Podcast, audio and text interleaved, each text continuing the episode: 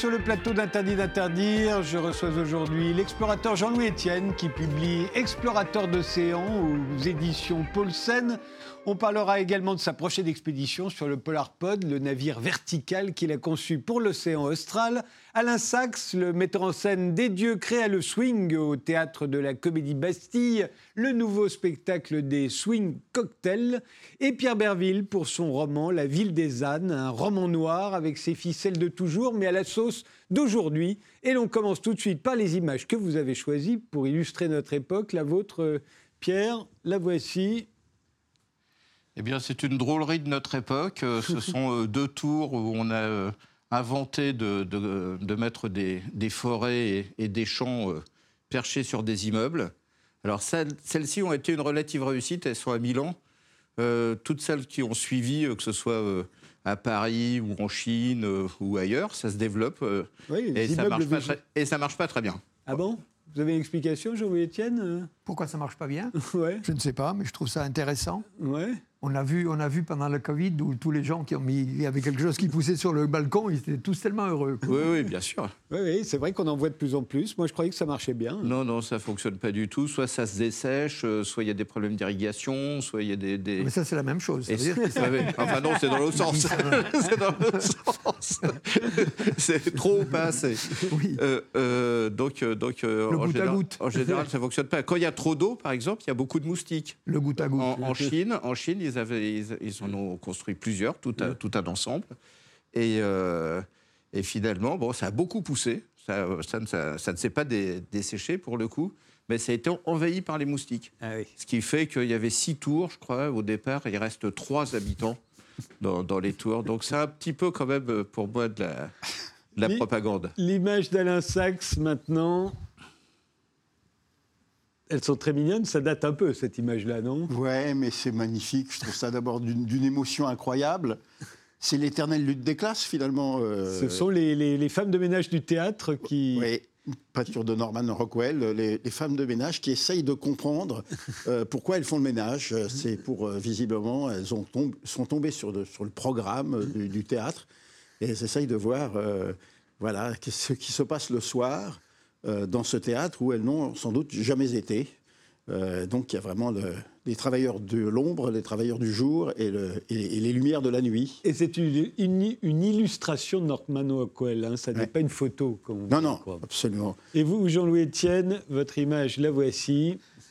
Mais la fracturation des fronts glaciaires qui s'accélèrent et les glaciers, euh, les calottes glaciaires perdent beaucoup effectivement à l'heure actuelle.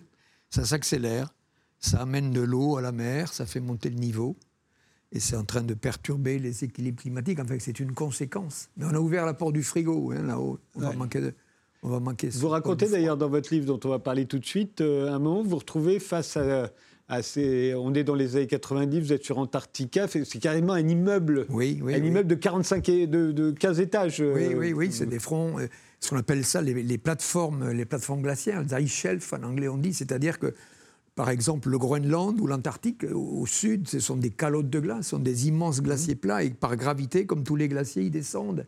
Et quand ils arrivent sur la mer, ils flottent. Et ça va très loin, des fois 300, 400, 500 km.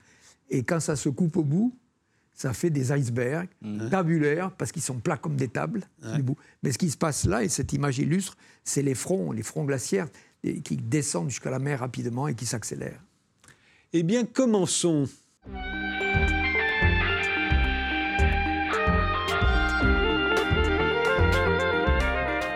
Jean-Louis Etienne, vous êtes médecin, explorateur, entrepreneur d'expéditions lointaines. Vous êtes le premier homme à avoir atteint euh, le pôle Nord en solitaire en 86, après 63 jours de marche. Vous avez également réussi euh, en traîneau cette fois la plus longue traversée de l'Antarctique, 6300 km avant de la traverser en ballon en 2010. Aujourd'hui, vous publiez Explorateur d'océan chez Paulsen, une façon de nous rappeler que vous êtes euh, plus marin que, que terrien finalement?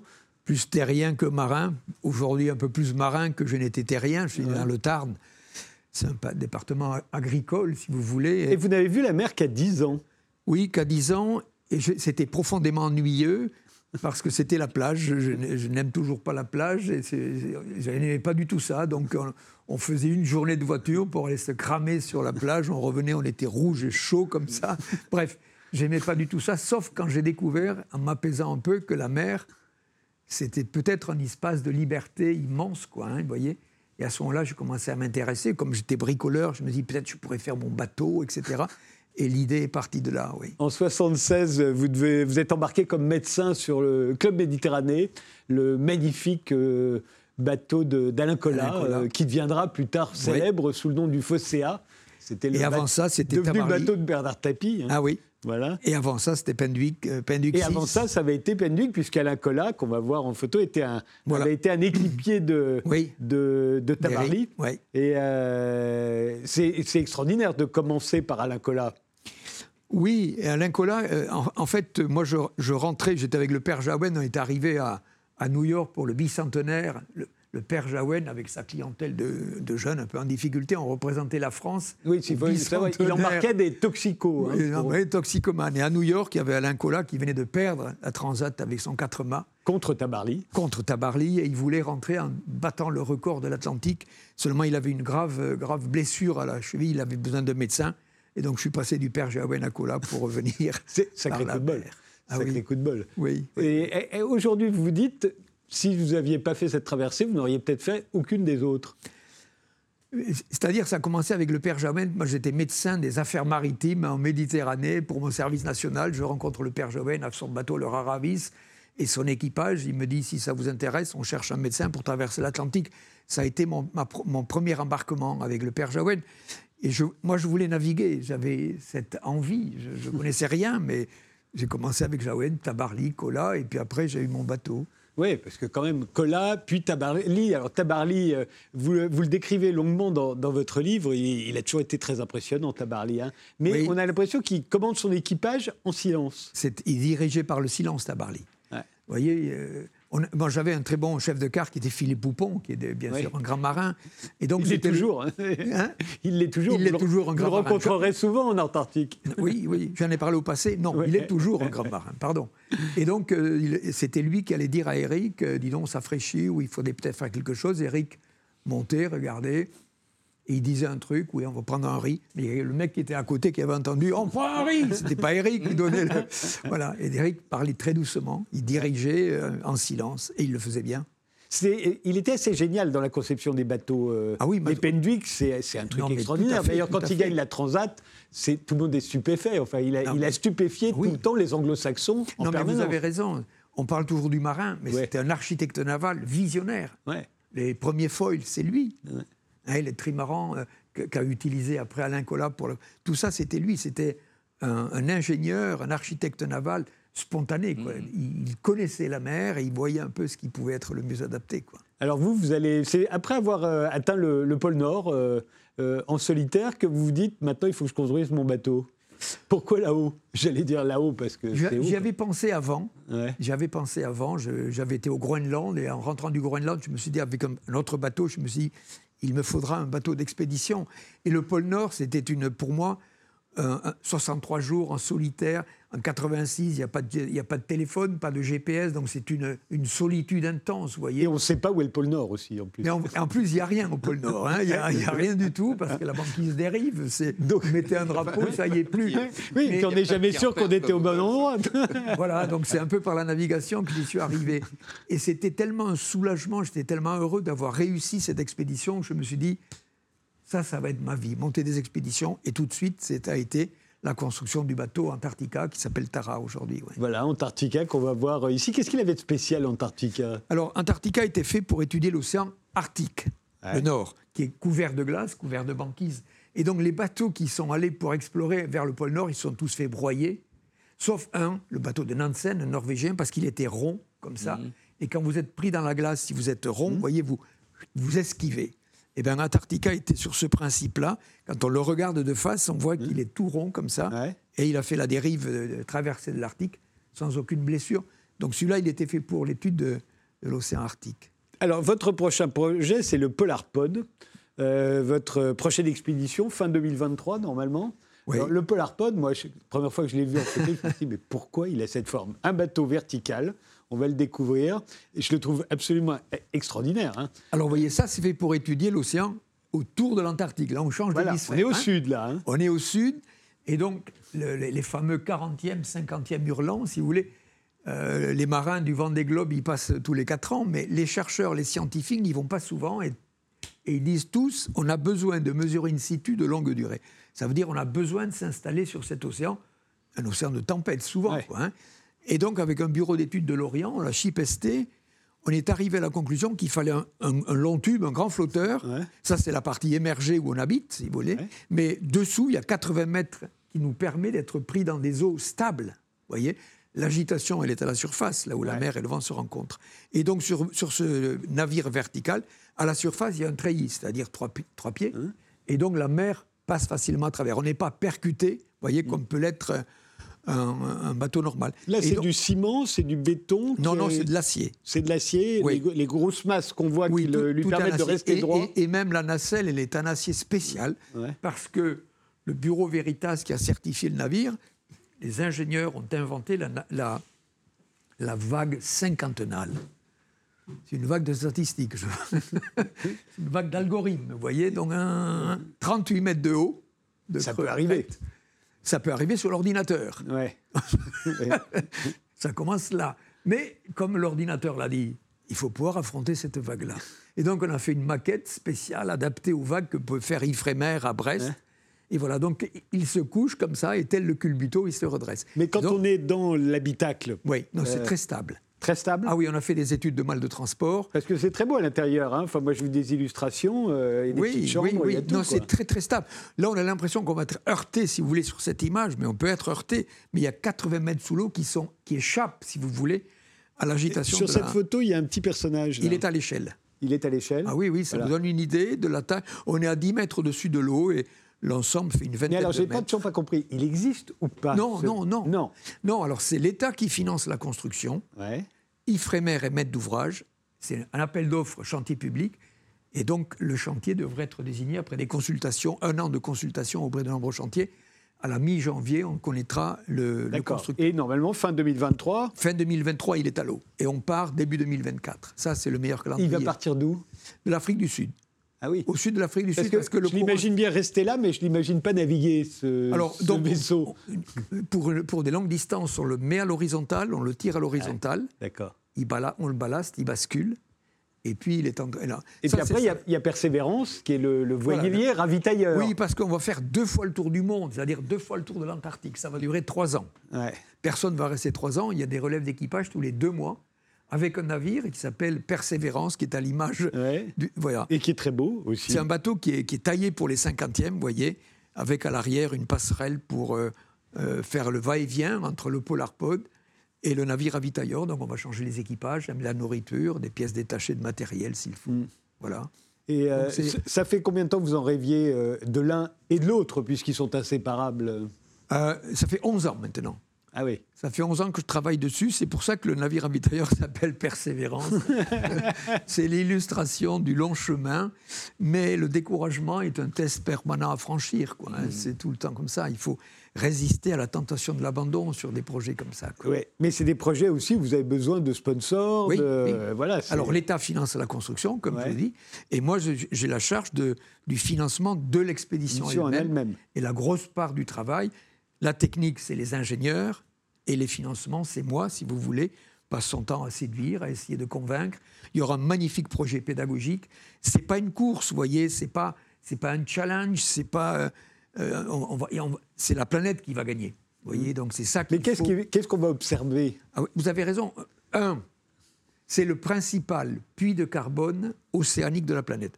À lui seul, cet océan absorbe la moitié du gaz carbonique qu'absorbe l'ensemble des océans, parce que c'est une surface d'eau froide. Et le CO2 se dissout davantage dans l'eau froide. Ensuite, c'est un navire, on n'a pas de moteur. Le, le, le Polar n'a pas de moteur, pas de groupe électrogène. Il est silencieux. On va mettre des hydrophones, des micros sous l'eau. Et par acoustique, on va faire un inventaire de la faune. Parce qu'on connaît la signature sonore de, toutes les espèces. Tiens, une balette bleue, tiens, un orque, tiens, un manchot empereur. Vous voyez, donc, par écoute passive permanente. Ça, c'est l'inventaire de la faune par acoustique. Troisièmement, on va faire bien sûr des échantillons d'eau de mer, qu'est-ce qu'on trouve là-bas si loin? Des pesticides, des organochlorés, des métaux lourds. On va apporter Alors que cette personne n'y habite. hein. Personne n'y habite, on est très très loin des activités industrielles, mais il y a le brassage aérien de l'air. L'air transporte partout une multitude de polluants que l'on met à la surface des champs, par exemple, qu'on retrouve un peu partout. Et donc ça, ça fait partie du... Ça, c'est la partie aventure sur cette image-là.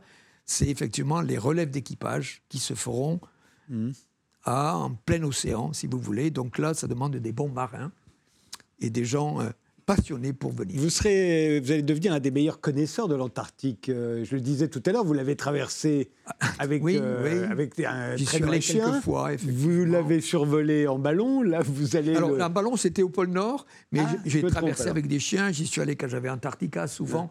C'est un, c'est un, un endroit où je me suis épanoui. Dans Mais il est très difficile d'y accéder, si j'ai bien compris. Oui, l'Antarctique, oui, parce que si vous voulez, alors en hiver, il y a de la banquise, bien sûr, Ouais. puisque ça, ça gèle très loin.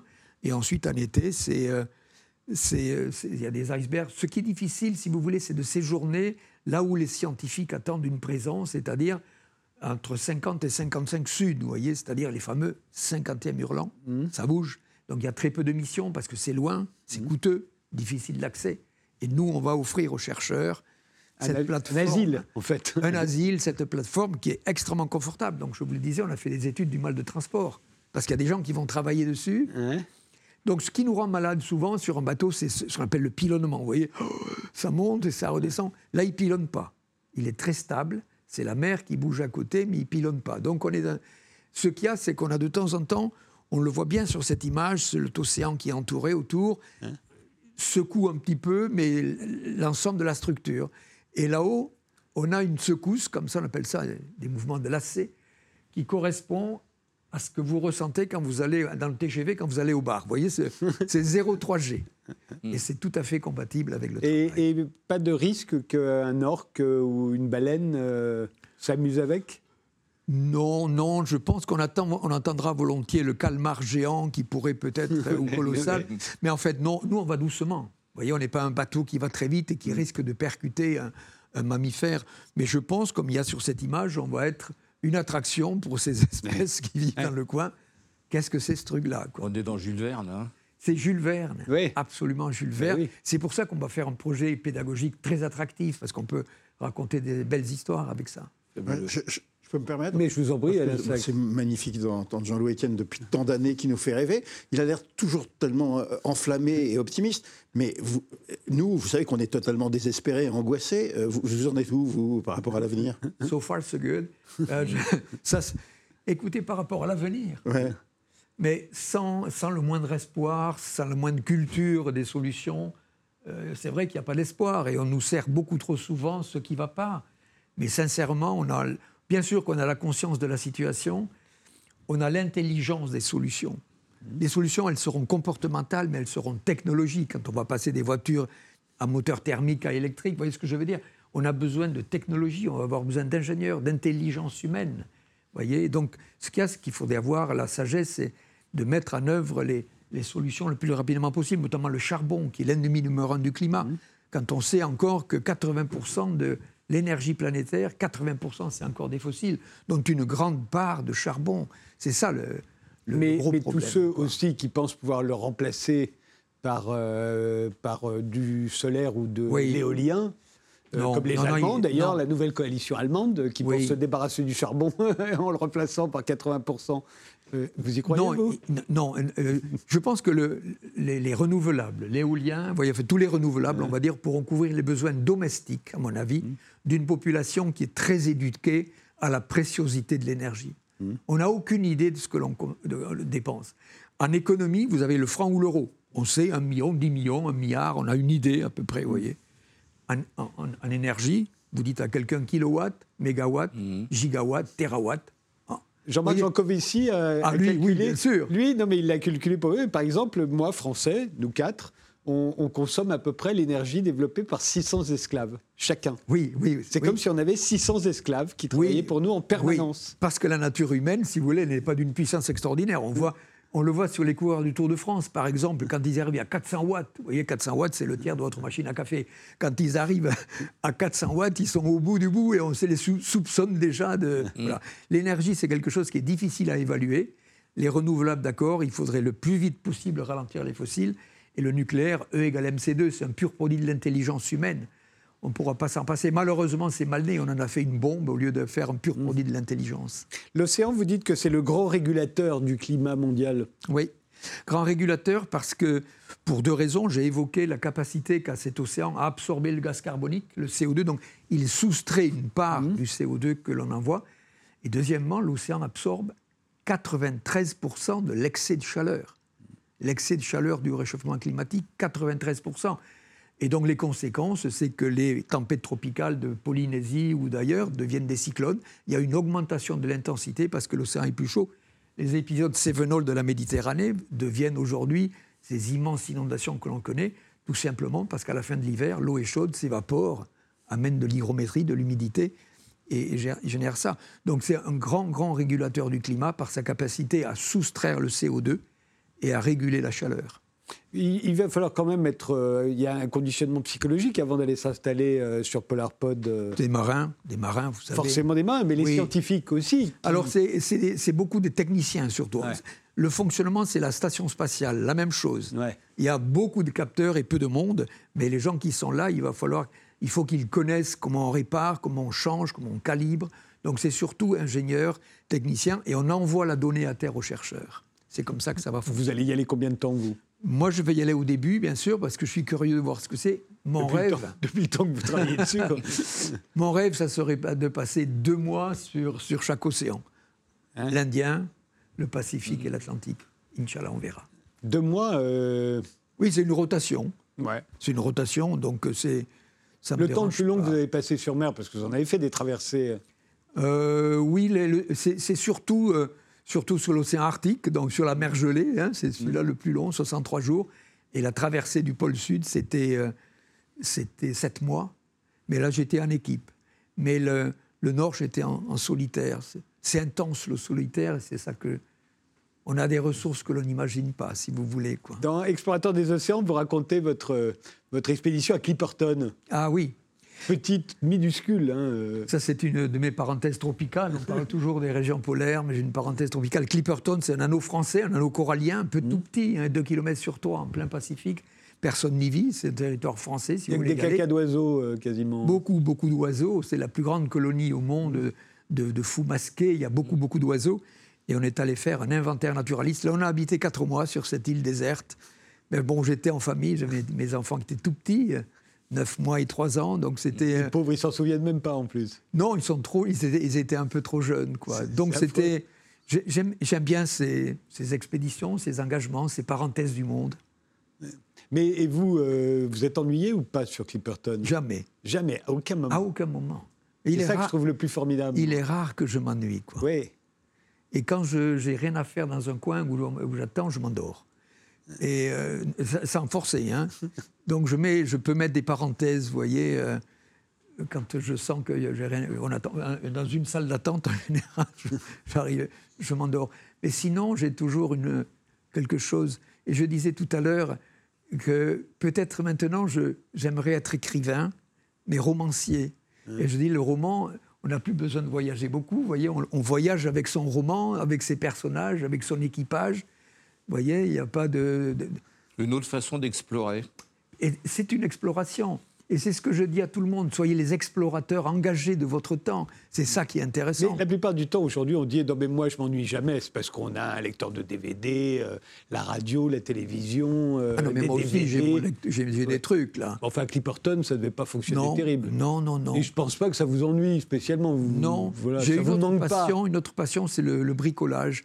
Hmm.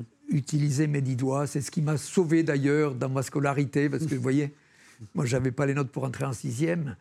Et donc j'ai fait un apprentissage professionnel, j'ai fait un CAP de tourneur-fraiseur. Après j'ai fait médecine parce qu'on m'a poussé vers le bac. Là, une prof de maths bienveillante a dit mais ce gars il peut voilà donc j'ai passé le bac. Bon tourneur-fraiseur, ça peut devenir un bon chirurgien. Ah, oui justement, mais j'étais interne en chirurgie après en orthopédie. Attends, en mmh. orthopédie, on met des vis, des plaques, des broches, des clous.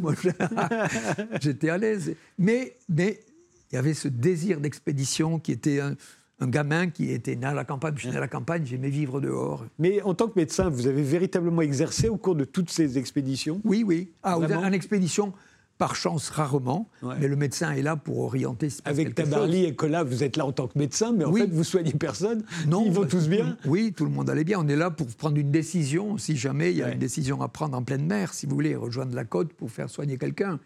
Sinon, la médecine, si vous voulez, elle m'a, elle m'a mis le pied à l'étrier de ces expéditions dont Mm. je rêvais quand j'étais petit. Ça a été mon vecteur pour entrer dans, dans ces expéditions.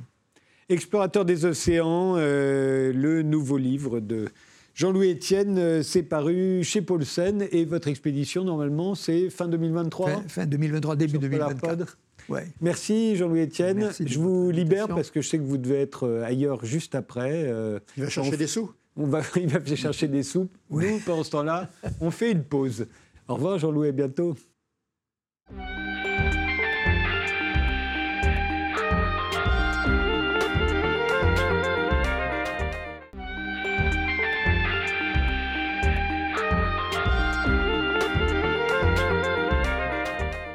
Jean-Louis Etienne a dû nous quitter, mais nous sommes toujours avec Pierre Berville et Alain Sachs, qui met en scène Et Dieu créa le swing au théâtre de la Comédie Bastille, un spectacle musical avec les swing cocktails.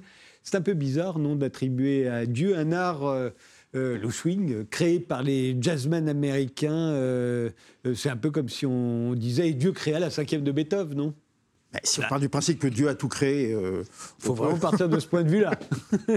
c'est une blague. En plus, c'est une blague aussi sur, par rapport à Dieu créa la femme, Ouais. puisque c'est un groupe féminin accompagné par un homme, un pianiste, mais c'est ces trois. euh, Mais je me disais, et Dieu créa le swing, c'est vraiment de l'appropriation culturelle. Absolument, mais tout à fait. ouais. Cela dit, c'est ce qu'on essaye de raconter, que le, on- on- elle commence en, en tenue de femme de la préhistoire, et quand même le, le son, la, musique, la, la première musique, elle est née forcément là, dans Oui. les cavernes, en tapant, en faisant des choses, en faisant des sons, en poussant Mmh. des cris. C'est- C'était déjà du swing. les, les swing cocktails, bah, je vous propose de regarder le teaser de ce spectacle euh, teaser.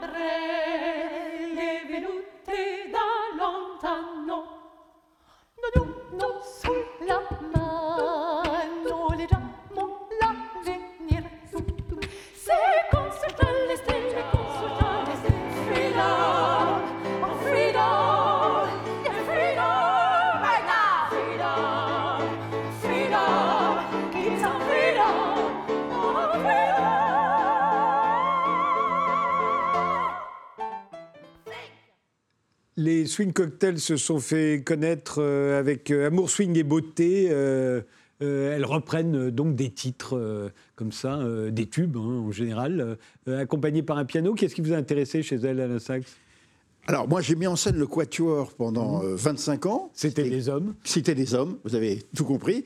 Et j'avais dit que je ne. Après, euh, le, le Quatuor, c'était un an, un an et demi de Ça vous répétition. a lu quelques Molières d'ailleurs. hein. Oui, oh, oui, c'est vrai. C'était fantastique. quelques, quelques grands bonheurs. ouais. Et je, je m'étais dit que je ne mettrais plus en scène des groupes. euh, parce que j'avais tout fait. euh, Et puis j'ai reçu, euh, de temps en temps, on reçoit, c'est c'est la magie totale de- des projets, comment ils naissent. J'ai reçu ça et j'ai j'ai trouvé qu'il y avait une, une excellence musicale euh, absolue, euh, vocale. Et, euh, et en- plus, c'était effectivement la possibilité d'investiguer le répertoire féminin dont j'avais été privé pendant 25 ans. et, euh, et moi, je suis un fou de toutes les musiques, de toutes les chansons, de toutes les contrées. Et je me suis dit, on va pouvoir euh, voilà, visiter tout le répertoire féminin et faire un spectacle à la fois sur le swing et à la fois sur la condition féminine au fur et à mesure de- du temps qui passe et au fur et à mesure des gens qui ont écrit des chansons sur, sur les femmes. Mais oui, parce que j'allais dire, le swing, c'est pas non plus. euh, Il y en a pas tant que ça. euh, vous auriez pu dire, et, et Dieu créa la pop Euh, absolument. Mais bon, c'est ce, qui, c'est ce qui les distingue, euh, alors que ce sont des, des- des- des interprètes qui peuvent chanter du classique, d'ailleurs, on, a du fond. classique à fond, euh, mais elles- elles- en fait, leur origine, c'est, d'être dans la continuité de ces groupes féminins vocaux euh, de- récents euh, qui ont, euh, qui ont euh, beaucoup, beaucoup swingé ces derniers Elles temps. font penser aux Andrews Sisters dans les années 40, comme ça, qui chantaient toutes les trois, Voilà. et qui avaient un peu le même timbre. Ouais. et, et quand on fait un trio féminin comme ça, est-ce que les trois doivent avoir le même timbre? Ah non, alors justement, ça- alors après, il y a de la magie, c'est qu'effectivement, c'est trois tessitures totalement différentes. Et Annabelle Sodi-Thibault, qui est leur directrice musicale, fait des arrangements qui époustouflent tout le monde. Et d'ailleurs, même l'autre jour, on est en train de préparer un nouveau pianiste, parce que comme le spectacle beaucoup de donc on va démultiplier les représentations. Et euh, il n'y avait que l'une d'entre elles euh, présente à la répétition. Et pour la première fois, c'était Morgane Touzala Macabio, et pour la première fois, j'ai entendu seule vraie voix. sa vraie voix, en me disant mais c'est incroyable, elle chante pas une seule fois euh, les, les lignes mélodiques, mais dans l'harmonie tout ça se mélange euh, merveilleusement et c'est la première chose qui époustoufle le public, c'est ils sont scotchés par la par la virtuosité musicale. Ouais. Mais alors, la, la facilité, ce serait qu'elles enchaînent euh, les titres. euh, comment faire pour que justement ce soit pas un simple concert c'est pas non plus une comédie musicale, il n'y a pas de partie jouée euh, où tout à coup on parle normalement. C'est un spectacle musical. Alors comment on fait? Qu'est-ce qu'on qu'est-ce qu'on met pour éviter le concert? Eh bien, euh, on fait exactement le contraire d'un medley et d'un pot pourri. C'est-à-dire qu'on ne part pas d'un d'un répertoire qu'on essaye d'organiser, mais on écrit un spectacle. On conçoit un spectacle, les séquences. Je savais ce que je voulais raconter et j'ai été chercher tout ce qui pouvait ensuite entrer dans le récit. Ce qui fait qu'effectivement, on assiste à une mini-comédie musicale, mais c'est plutôt un voyage, un parcours, et qui, qui est complètement scénarisé. Et, mais on est allé chercher, euh, même, euh, j'ai pas hésité à mettre Big Flo et Oli, euh, euh, Stromae, euh, Benabar. Et puis de temps en temps, il y a des passages où on se dit ça a été écrit pour le spectacle. On va, on va les écouter toutes les trois. D'abord, elle a de la pomme, même que c'était pas très bon. Y avait rien d'autre alors en somme. Elle a eu raison, et bien non. Pourtant, c'était pas terrible, et même pas assaisonné. C'est bien écrit dans la Bible. Adam, il est mal tombé. Oui, mais c'est la faute à Ève, s'il les a chassés haut. Et puis Adam a pris la crève, il n'avait rien sur le dos. Ève a dit Attends, je cueille Des fleurs, c'était trop petit. Fallait une grande feuille pour lui cacher le zizi. Faire semblant d'être blonde, se maquiller le matin, avoir les hanches rondes et une peau de satin.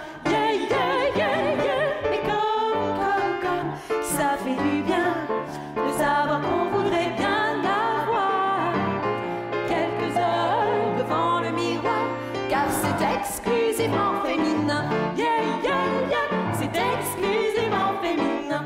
Wow, la, la, c'est exclusivement féminin. Yeah, yeah, yeah, c'est exclusivement féminin. Qui est-ce qui a écrit euh, les intermèdes musicaux comme celui qu'on vient d'entendre là sur Adam et Ève euh, Alors, sauf erreur de ma part euh, grossière, je pense que c'est une chanson d'Anne Sylvestre. C'est pas vrai. Ouais. Euh, Ah oui Si je me banane pas complètement, je pense que c'est Donc ça. rien n'a été écrit spécialement pour le spectacle. Non, une seule chanson. Ouais. Sinon, on est allé chercher, mais je, mais je suis allé chercher vraiment par thème. par- on, a, on a fait un- une- de vraies investigations. Je peux raconter une petite histoire parce qu'elle elle, elle est jolie. Là, le, le- le petit clip que vous avez passé, euh, ça, a été, ça a été fait le jour de la première représentation devant 18 personnes à Aix-en-Provence, en plein confinement. Euh, on a quand même créé le spectacle. On avait pas, c'était une salle de 60 places. On avait le droit à un tiers de la jauge, donc ils étaient 18. Et on s'est dit, on va le filmer. À ce moment-là, on ne savait pas du tout ce qu'allait devenir ce spectacle.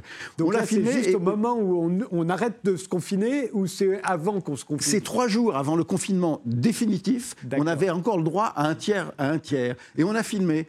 On s'est dit peut-être ça deviendra quelque chose. Et un an et demi après, vous nous recevez et c'est ces images-là qu'on voit, c'est assez. euh, Ça a dû être particulièrement dur de fermer tout euh, juste au moment où vous alliez démarrer un spectacle, non? Ah mais ça a été horrible, mais ça a été horrible pour, euh, pour, pour, tout, pour nombreux de, de nombreux spectacles. Vous savez qu'il y a un embouteillage monstre de spectacles qui sont prêts actuellement, parce qu'ils ont été répétés et préparés pendant les divers confinements, euh, etc., et qui, et qui attendent leur tour pour être joués. Mais puisque vous me donnez la parole, euh, il faut maintenant dire aux gens de venir, de, de venir, de sortir au théâtre et au cinéma et dans les concerts, et, et parce qu'il il y a une très grande désaffection du public, hein, il faut le dire. Euh, les, les gens ont tout simplement appris à s'en passer. Et, euh, et c'est horrible parce que vous, ici, vous, vous mettez en avant tout- toute la culture et autres, mais il faut absolument que les gens, on a besoin, euh, sinon ça va être, ça va être, ça va être comme Jean-Louis Etienne tout à l'heure, ça, ça va- être terrible parce qu'évidemment, s'il y a pénurie, pénurie de public, il y aura pénurie de création, de production, et, et- et notre vie culturelle, qui est l'essentiel, va s'assécher. Donc il y a, il y a 50% des gens qui ne sont pas encore ressortis. Il faut absolument... Mais est-ce que vous pensez que c'est parce qu'ils en ont perdu l'habitude, euh, qu'ils n'en ont plus le goût C'est parce qu'ils ont peur? Parce que maintenant, il y a Omicron. Alors, certains ont peut-être peur, mais heureusement, par exemple, euh, j'ai vu que vous aviez diffusé une, une image de Keane. Là, on est en tournée avec Keane, une pièce que j'ai montée. On a encore des fois 500, 600 personnes dans la salle. Ouais. Donc, je pense que les gens n'ont pas si peur que ça. Mais ce qui est beaucoup plus grave, c'est que certains ont, ont- ont appris à s'en passer. Alors, pour le cinéma, n'en parlons pas, parce qu'avec Netflix et autres, les gens ont appris à avoir ça chez eux, à l'heure qu'ils veulent, dans des conditions assez favorables. Vous savez que les jeunes de 14-15 ans qui faisaient le cœur du, du- du public de cinéma à une époque, toute cette génération-là, pendant deux ans, n'a pas été au cinéma. Et peut-être certains n'iront plus jamais au cinéma de leur vie, parce qu'ils ne savent pas ce que c'est que d'être dans un fauteuil, devant un immense écran, avec du son magnifique, des images magnifiques.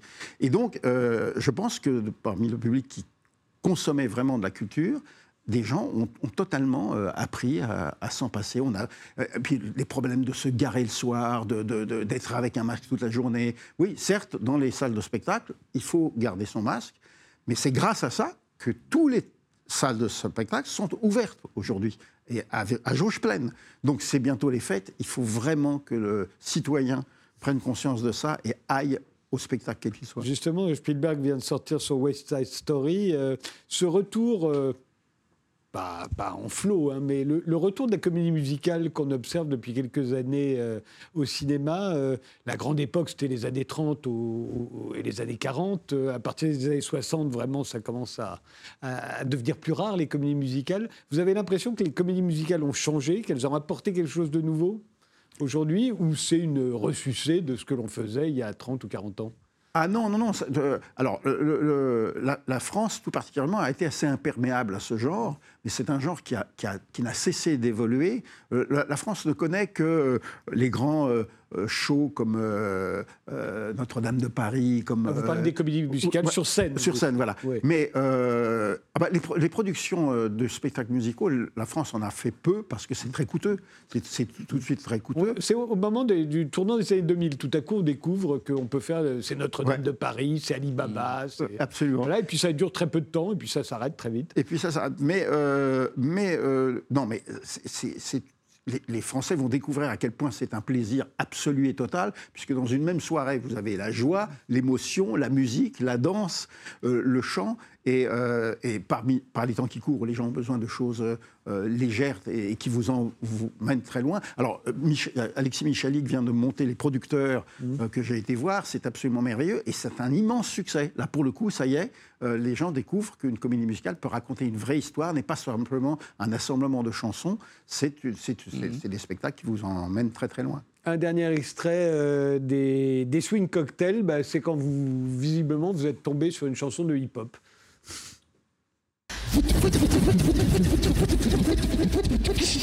Babi babi, babi chulo, babi babi baba baba bagero, babi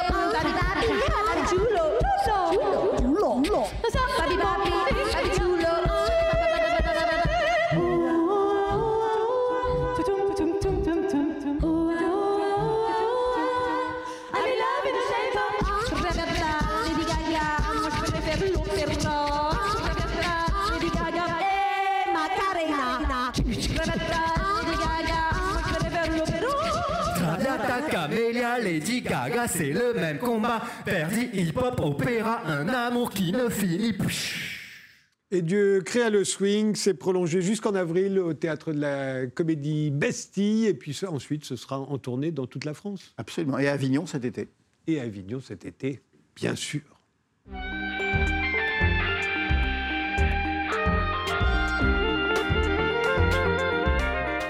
Pierre Berville, vous publiez La ville des ânes chez Aquilon avec une préface de Yann Moix, un promoteur immobilier tombe de la tour de 15 étages qu'il vient d'inaugurer à Agnières. Mais attention, ça n'est pas un roman policier, comme le dit le quatrième de couverture. D'ailleurs, ce n'est pas le policier, euh, le héros, comme dans les romans de Simon, ni même le détective privé, comme chez Agatha Christie. C'est un pur roman noir, avec les vieilles ficelles qui ont fait le succès du roman noir dans les années 30 aux États-Unis. Une femme fatale, un mari riche, un amant naïf, mais que vous accommodez bien entendu à la sauce d'aujourd'hui. C'était votre volonté, un roman noir? Tout à fait, tout à fait. Je trouve que depuis toujours, je trouve que le roman noir, c'est un, c'est un, un genre euh, délicieux, intéressant, qui mêle à la fois euh, un divertissement, un regard euh, souvent ironique sur le monde, Tragique. euh, et tragique en même temps, et qui, qui peint le monde noir Ouais. tel, tel qu'il est. Donc on peut à la fois avoir les ressorts du roman, de l'aventure, de l'amour, de la découverte, Mmh. Et en même temps les, les, les, les- les ressorts de la société dans laquelle on s'y En même temps, on a l'impression que ça peut nous arriver à nous, puisque dans le roman noir, c'est pas les gangsters, c'est pas les, les C'est ce que- policiers, c'est c'est des gens comme vous et moi. C'est vrai. C'est ce que j'aime bien dans le roman noir. euh, je suis, mais ça, ça n'engage que moi, euh, un peu fatigué des, des, des, Des super-héros. Des, des polars, des super-héros, de ce. Des, des- des choses fantastiques, euh, des univers improbables, des monstres très monstrueux, euh, des méchants plus méchants que nature, de l'hémoglobine, de l'angoisse. C'est très à la mode d'ailleurs en ce moment, hein, et ça fonctionne, et ça fonctionne très bien. Euh, c'est pas mon truc. Moi, j'aime bien que euh, que l'aventure soit au coin de la rue. D'ailleurs, euh, je, je n'ai une énorme admiration euh, pour le, pour le docteur Étienne, euh, qui, euh, lui, euh, Lui, il va loin. hein, lui, il va très, très, très, très, très loin. Moi, j'ai pas du tout cette, euh, cette Mais, capacité. mais, euh, en même temps, je le dis, c'est une vision très noire, très tragique de la société, des individus qui la peuplent. Or, dans une ancienne vie, vous étiez publicitaire. Là, au contraire, il faut avoir une vision angélique de la. Alors, à quel moment est-ce que vous vous êtes forcé? Bah, dans une ancienne vie, j'étais publicitaire, mais j'étais un publicitaire qui aimait écrire et qui aimait lire. Mmh. Euh, donc l'écriture, ça m'a toujours accompagné. Euh, c'est vrai que j'étais plutôt, d'ailleurs, après en y repensant, du côté à trouver des slogans, à trouver des, des- des films publicitaires avec des scénarios assez écrits, des dialogues, etc. Ça m'a tou- ça Mmh. Mais sombre plu. Sombre déjà? Non, c'est pas possible. Sombre, non, non, sombre, non. Mais attention, euh, La ville des ânes, c'est pas un roman qui est sombre dans sa forme. Non, Ah, mais c'est sombre dans son esprit. Comme Les disait personnes- Queneau, on n'est pas là pour ennuyer les populations. Enfin, il disait pas ennuyer, d'ailleurs. il Non, non, mais d'ailleurs, c'est très intéressant puisque dans ce trio que je décrivais, vous avez le, le- le mari riche. Ça, c'est une obligation du, de, de beaucoup de romans noirs. Euh, bon, lui, c'est un promoteur immobilier. Vous l'avez fait. Comme souvent, les maris riches dans les, les romans noirs, a priori, ils ont à la fois un petit côté voyou et un petit côté sympa quand même. On a envie d'être de leur côté. C'est très intéressant, ça, d'être. On peut pas le condamner, le mari riche, parce qu'on sait qu'il va avoir des problèmes. Et, et on doit être un peu de son côté quand même. Tout à fait. Je crois qu'on on peut condamner personne qu'on écrit un roman. euh, Surtout pas un roman noir. j'ai- en fait. Aucune originalité. Ouais. euh, Je, je suis un, un- un amoureux inconditionnel de Flaubert. Ouais. Euh, Flaubert, il jugeait pas. Il laissait ça au juge, mais il, il ne, ju- il ne jugeait pas ses personnages. Moi, je pense qu'un romancier, il gagne beaucoup quand il juge pas ses personnages. On les laisse aller. Ça ne sert à rien d'être manichéen. C'est vrai que c'est des personnages intéressants. Et vous avez raison de souli- souligner cette, cette filiation avec les romans noirs euh, traditionnels. Ça, ça pourrait être un, un chase, un James Oui, Chase au niveau de l'intrigue. D'ailleurs, je m'en suis euh, clairement, euh, clairement inspiré. Mais à chaque fois, comme tous les grands genres, on peut renouveler le genre et trouver le rendre plus contemporain, plus étonnant, avec des accessoires de En même temps, vous avez choisi-. Dans le rôle de l'amant, Mhm. naïf, il y a le notaire. Eh oui. Le notaire, c'est une figure très littéraire, chez Georges Duhamel, évidemment, le notaire du Havre, mais aussi chez Flaubert, chez Balzac, euh, chez, euh, chez qui j'ai retrouvé euh, Labiche, euh, Oui, euh, notaire aussi, etc. Même le, le- le- le héros de Dracula, c'est un notaire, hein, Jonathan Harker. oui, et puis c'est aussi des héros de, de faits divers. J'ai trouvé que les notaires, c'était des personnages euh, Vous très, dites- très intéressants parce qu'inattendus. Vous dites, il a le, le souci de l'exactitude, il est fondamental chez Eh les oui, notaires. eh oui, il faut qu'il y ait une évolution dans un personnage. Donc ça m'a beaucoup intéressé, ce côté euh, obsessionnel de- que, que doivent avoir les notaires par euh, Ouais. obligation professionnelle et qui peu à peu vont se fissurer sous la pression des événements. Et puis il y a la femme fatale. Alors elle s'appelle Alice, son surnom c'est Ice. Euh, elle est comme toutes les femmes fatales, hein, moulée d'après les manuels, absolument bonne en tout. Euh, Vous allez très, me faire des ennemis là. très intelligente, euh, tellement Surtout. intelligente même qu'elle cache un peu de son intelligence pour ne pas effrayer les hommes, et, arrive. et- et aimant composer plutôt que combattre. c'est vrai, c'est vrai. Alors, ça- en, en cela, euh, certaines considéreront que c'est pas forcément une, Une féministe. une féministe. Euh, pour moi, c'est peut-être une féministe, parce qu'elle finit par, triompher. Elle utilise euh, les armes de la féminité et de, l- et de l'intelligence féminine. Pour moi, je trouve que c'est un personnage très très intéressant. D'une façon générale, les femmes la détestent et les hommes l'adorent. Alors, elle dit un truc que j'ai trouvé très intéressant. Elle dit les, re- les rejetons des grandes familles sont devenus insipides et peureux.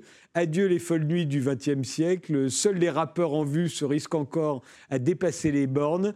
Euh, donc, elle préfère finalement les self-made man, comme euh, celui qu'elle épouse, Oui, euh, son mari, ce promoteur immobilier. Eux, au Plus moins, amusant. encore, voilà, ils sont plus amusants. Mais au fond, les fils d'eux, c'est plus possible, quoi.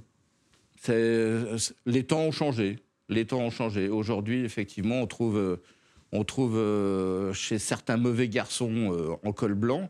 C'est un roman sur la banlieue aussi. Je- Oui, je c'est crois c'est c'est important, c'est important de le dire. Pour moi, bon, c'est un roman noir, c'est un roman d'amour, on l'a évoqué, mais c'est aussi un roman sur l'amour de la banlieue. Et, euh, et la banlieue, c'est pas forcément celle des bars, enfin de 0S, euh, encore celle des bars, des, des bars où on va boire un coup, euh, des dealers, etc. La banlieue, toutes les banlieues d'ailleurs, il n'y a pas que la banlieue de Paris, toutes les grandes villes ont des, ont des banlieues. C'est des endroits qui sont des endroits euh, qui auraient mérité d'être mieux préservés, qui auraient mérité de, de, de, de, de- de rester un petit peu dans leur charme. Dans, le dans- cas dans vérité. c'est les peintres, c'est les impressionnistes. Euh, Dans le cas d'Anières, on en parle beaucoup dans, le roman, évidemment, c'est les impressionnistes. Je crois qu'il y a une phrase qui définit pas mal, je crois, ce que, ce que j'ai voulu dire, qui dit euh, Autrefois, il y avait des peintres euh, et des îles, maintenant, il n'y a plus euh, qu'au trouble. Euh, puisque la scène la- que peignaient les impressionnistes passe à, passe à Agnières. Et effectivement, ça a entraîné des populations différentes. Agnières, c'est une ville très très intéressante parce que c'est extrêmement mélangé. Les architectures sont mélangées, les cuisines sont mélangées, les populations sont mélangées. Il y a, il y a des, il y a des ouvriers, il y a des riches, il y a des pauvres, il y a des bobos. Il y a... bon. Ça a été complètement transformé par une sorte d'arrivée a pas de immobilière. tour, il me semble, à Agnières. Et si, et si, justement. Alors ça, c'est c'est un petit peu le côté justement roman noir, social euh, euh, de- du, du livre, c'est que tout le long de la Seine se sont élevés et continuent à le faire un certain nombre de tours ou d'immeubles assez hauts. Mhm. Ça entraîna un certain nombre de, de- de conséquences. Euh, ça, ça déstabilise un peu le sous-sol parce que c'était des berges euh, alluvionnaires, euh, donc, euh, donc euh, assez, assez peu faites pour, pour avoir des, des immeubles aussi hauts. Aussi haut, ça a abîmé les pavillons autour. Enfin, ça modifiait, ça modifiait physiquement la ville. Mais ça a modifié aussi les, les mentalités. Ça a amené des populations nouvelles et toute une population finalement d'arrivistes, de, de nouveaux riches, de bobos. Enfin, je dis pas que c'est les mêmes. hein. Ils s'ajoutent les uns aux autres. Et que c'est un bon terreau pour, euh, pour raconter ça. Elle est quand même très antiféministe, votre femme fatale, euh, puisqu'elle déclare que. Elle pourrait être jolie ou être riche, c'est pareil. hein, euh, aux, aux femmes d'être jolies, aux hommes d'être riches. Hmm, Si, si, hein, c'est un peu pas exactement ce que je dis. Je fais le parallèle. Les, les le hommes nous oui. consomment et nous, nous consommons le monde grâce à Bah, eux. C'est l'histoire de ce personnage-là. Oui, oui, l'histoire oui. de ce personnage-là. Euh, je pense qu'il y a encore des femmes qui, qui réfléchissent comme ça. Mais elle est tellement intelligente, on se dit, elle aurait pu se passer des hommes. C'est son choix. Ouais. C'est son choix. J'ai découvert vraiment une vérité de, de- que, que beaucoup de romanciers euh, expriment, c'est que euh, on fait pas forcément ce qu'on veut de ces personnages. Il y, a, il y a un moment où les personnages ils finissent par faire ce qu'ils veulent. Queneau, lui encore, euh, disait le travail du romancier, c'est un peu le meneur d'oie qui euh, essaye de garder dans le droit chemin de son histoire des personnages qui pensent qu'à partir de s'égailler dans tous les sens. Cette femme-là, elle s'est décrite, elle s'est imposée à moi. D'où vient-elle Je ne sais pas. Je ne la connais pas personnellement. Elle doit venir probablement de mon inconscient, d'un certain nombre d'observations. Je suis content qu'elle soit pas tout à fait convenue. Je suis content qu'elle soit pas tout à fait de notre époque. Euh, c'est euh, c'est magnifique de, de, de, de sort- de réussir à sortir de soi un personnage qui ne suit pas à la lettre euh, les, les préceptes euh, du moment. Alain Sachs, euh, puisque là, vous êtes attaqué au répertoire féminin avec les, swing cocktails, est-ce qu'on peut encore présenter des personnages euh, féminins euh, euh, à l'ancienne qui répondent pas aux exigences d'aujourd'hui? Pense qu'il est interdit d'interdire. et euh, c'est très intéressant parce que j'ai- un grand ami qui est Didier Van Kovlart, euh, avec qui j'ai beaucoup travaillé. Mhm. Et, et je- dès que je rencontre un auteur, j'essaye de, de- de savoir et de comprendre. Et je lui ai dit, mais alors, tu fais des, tu fais des plans, comment ça marche, etc. Et il m'a dit exactement ce que vous venez de dire, c'est qu'il y a un moment où, où- où c'est les, les personnages, l'histoire. C'est-à-dire que l'auteur peut avoir prévu un certain nombre de choses, et il y a un moment où tout lui échappe, et ça sort d'on ne sait où, et justement, à partir de là, on peut imaginer que ce qui sort doit sortir, même si c'est absolument pas en, En accord avec phase la norme- avec, avec les la normes norme actuelles. actuelle. C'est- quand même ça qui fait toute la littérature, non? Puisque Ouais, oui, et les oui, grands auteurs n'ont- euh. n'ont jamais été en phase avec les normes. Mais alors, euh, dernière question, euh, Pierre Berville. euh, vous avez le mari, vous riche, vous avez la femme fatale, vous avez le meilleur ami du mari qui devient l'amant euh, naïf. À partir de ce moment-là, euh, il- dès l'instant où on sait qu'ils sont amants, vous savez bien, comme on a lu des romans noirs, Ouais. qu'on sait à peu près ce qui va se passer. Elle va lui proposer de le tuer, etc. etc. On l'a vu dans des 15 000 Tout films. à fait. Comment on sort de ça? C'est-à-dire qu'on se dit, bon, normalement, là, le, le livre est déjà tout écrit. Hein, Oui, puisqu'il a été écrit de cette manière-là si souvent. C'est vrai. Que, euh, là, comment on fait pour en sortir C'est vrai, mais c'est peut-être pas par hasard qu'il y a eu des centaines de livres écrits sur cette trame. Oui. Ça veut Oh, dire de départ. Oui, de de départ. ce- cette trame de départ. Après, après, comme on le disait, les personnages prennent, prennent leur autonomie, ils sont un petit peu différents. C'est un notaire, donc ça donne lieu. C'est un- livre d'amusement. Hein. J'ai pas écrit ça pour, pour qu'on s'ennuie en le lisant. J'ai écrit un livre comme j'aime lire les livres que j'aime. Euh, mais en même temps, c'est un livre assez documenté. Donc, euh, il y a quand, il existe euh, un élément documentaire dans un livre, un notaire, c'est intéressant aussi pour ça. C'est Ah oui, pas bah, le seulement parce qu'il connaît la bon, bah, loi comme un commissaire ou un Ouais. flic. C'est parce que euh, il, il est, c'est intéressant de connaître la vie d'un notaire. On en connaît à peu près. Le fait que- qu'il soit notaire, c'est c'est différent de s'il avait été assureur. Voilà, donc assureur, fait- on sait là où on Donc allait. ça fait un livre un petit peu différent. ça fait euh, que ça se passe à Agnières, là où il y a les, impressionnistes, euh, là où euh, habitait euh, Caillebotte, au petit Gennevilliers, qui, était, qui, était, qui dépendait de la- de la- de l'église d'Agnières, etc., etc. Ça crée un livre un petit peu différent. Et on ne peut pas tout réinventer. C'est Et en bien. même temps, vous savez bien que, sans le spolier, Ouais. la fin n'a rien à voir avec toutes les fins qu'on a pu lire dans Ah, le roman bah, noir. ça, ça, Ça, c'est- venu comme qui ça. ça. C'est venu comme ça. Et je- effectivement, je pense que la, la fin, pour le coup, rejoint notre époque. Ben, merci beaucoup, tous les deux, d'avoir participé, à cette émission. La ville des ânes, c'est sorti chez Aquilon. Et Dieu créa le swing, euh, c'est jusqu'au mois d'avril euh, au Théâtre de la Comédie Bastille. Et puis Jean-Louis Etienne nous a quittés tout à l'heure, mais euh, Explorateur des océans, c'est paru chez Paulsen. Merci de nous avoir suivis. Rendez-vous au prochain numéro.